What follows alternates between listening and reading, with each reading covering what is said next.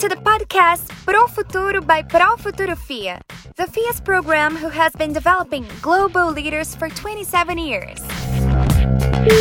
If you are a professional who wants to keep up to date with the most diverse trends, then you are in the right place.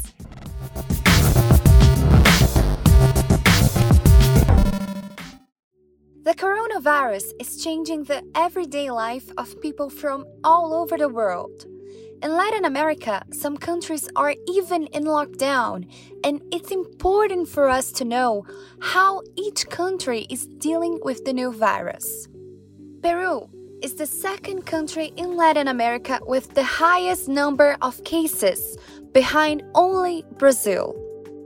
Today, we're going to talk to Leslie Zelada alumni of International MBA Full Time, the new International MBA Accelerated program of Profuturo FIA.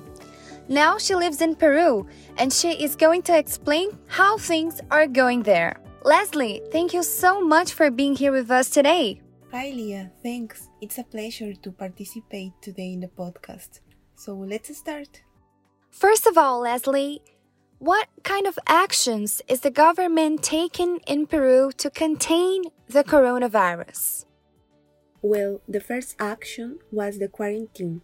We have been in it since March 15th, more than a month nowadays. Also, the government decreed a curfew between 6 p.m. to 5 a.m.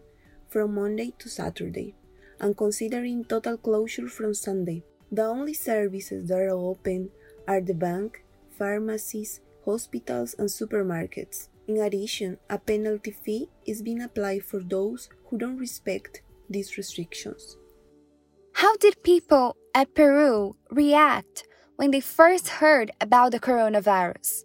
Were everyone concerned or they didn't take it very seriously? According to the latest study by a market research institute, 85% of population in Peru is concerned about this pandemic. During first weeks of quarantine, there was a high rate of detainees, which has been decreasing with stricter regulations. What about nowadays?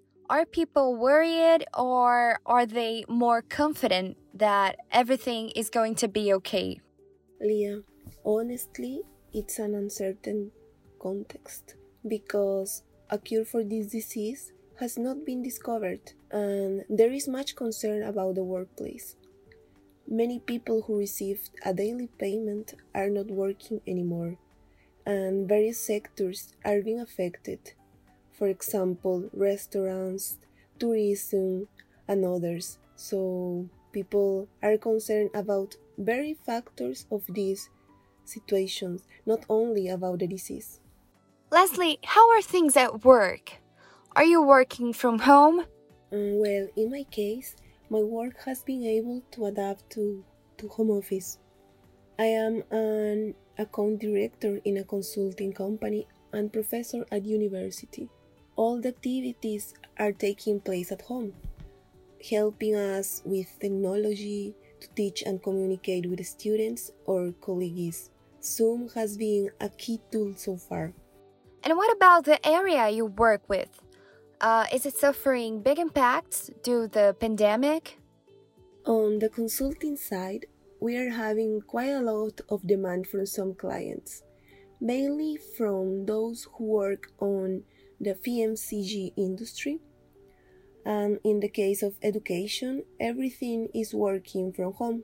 Students have virtual classes, receive videos, and weekly assignments. Which changes have you noticed on the economy of Peru? Peru has been one of the few countries in Latin America that has grown consistently over the past 10 years, with heavy investment in mining, construction, and telecom.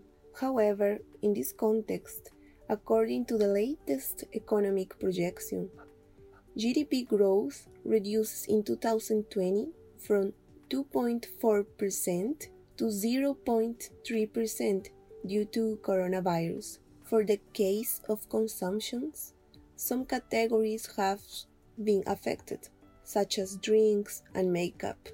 because they are not considered essentials at the moment. People are prioritizing food and home care products.